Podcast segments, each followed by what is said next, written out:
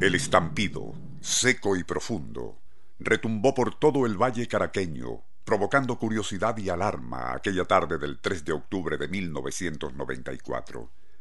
Muchos pensaron, habría volado algún polvorín. Otros que se trataba del tradicional cordonazo de San Francisco. Y aquella misma noche, noticieros radiales y televisivos asomaron distintas hipótesis. Explosión de una tubería de gas, caldera industrial o algún atentado. Al día siguiente, sin embargo, los diarios reconocieron que nada de lo anterior había sucedido, y como el Observatorio Cajigal no se pronunció al respecto, pues también habían circulado rumores de que el estallido pudo haber sido el impacto de algún meteorito, el fenómeno fue atribuido, como de costumbre, al sospechoso de siempre, el Cerro del Ávila. Nuestro insólito universo. Cinco minutos recorriendo nuestro mundo sorprendente. No les faltaba razón a quienes atribuían al macizo avileño ese estallido que alarmó a la ciudad, más o menos a las dos de la tarde del 3 de octubre de 1994 ya en 1966 y 1982, similar fenomenología había alarmado a la zona metropolitana de Caracas.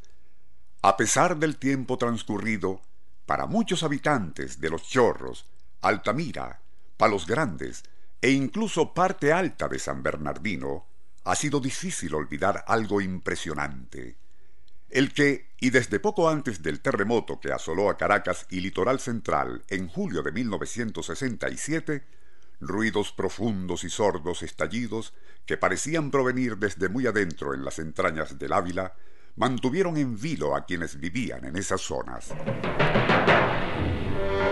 A veces los estampidos, que continuaron hasta mucho después del sismo, eran acompañados por estruendos similares al que hacen bolos de bowling cuando tumban los pines, en otras ocasiones recordaban al de un tren expreso.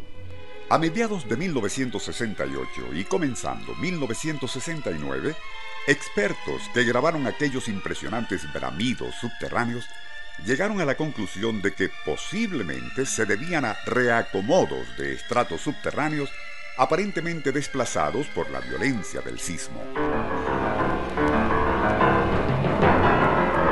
Otros sostenían que si bien tal hipótesis no era descartable, lo cierto era que, y cada tanto tiempo, esos profundos bramidos y ocasionales fusilazos se escuchaban desde mucho antes del terremoto de 1967. Tanto así que ya en la época de la colonia, el sabio alemán Alexander von Humboldt se había referido a ese fenómeno que, y según los naturales, se debía a que el cerro se estaba poniendo bravo. Pero el hecho concreto es que los terremotos de gran intensidad han estado ocurriendo cíclicamente desde tiempos inmemoriales en nuestra capital y sus alrededores. El primero, registrado históricamente, tuvo lugar el 11 de junio de 1641, exactamente 74 años después de haber sido fundada la ciudad de Caracas por Diego de Lozada.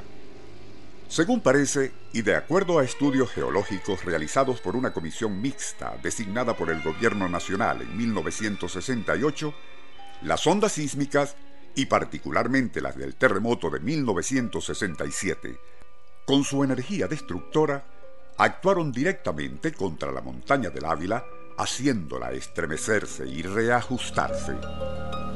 De proceder en la misma forma contra el Ávila los sismos anteriores, que teóricamente se repiten en forma aproximada cada 60 años, no es de extrañar que los consiguientes reacomodos y resquebrajamientos en el interior del macizo avileño sean los que presuntamente provoquen esos estampidos inexplicables que de vez en cuando alarman a la sultana del Ávila.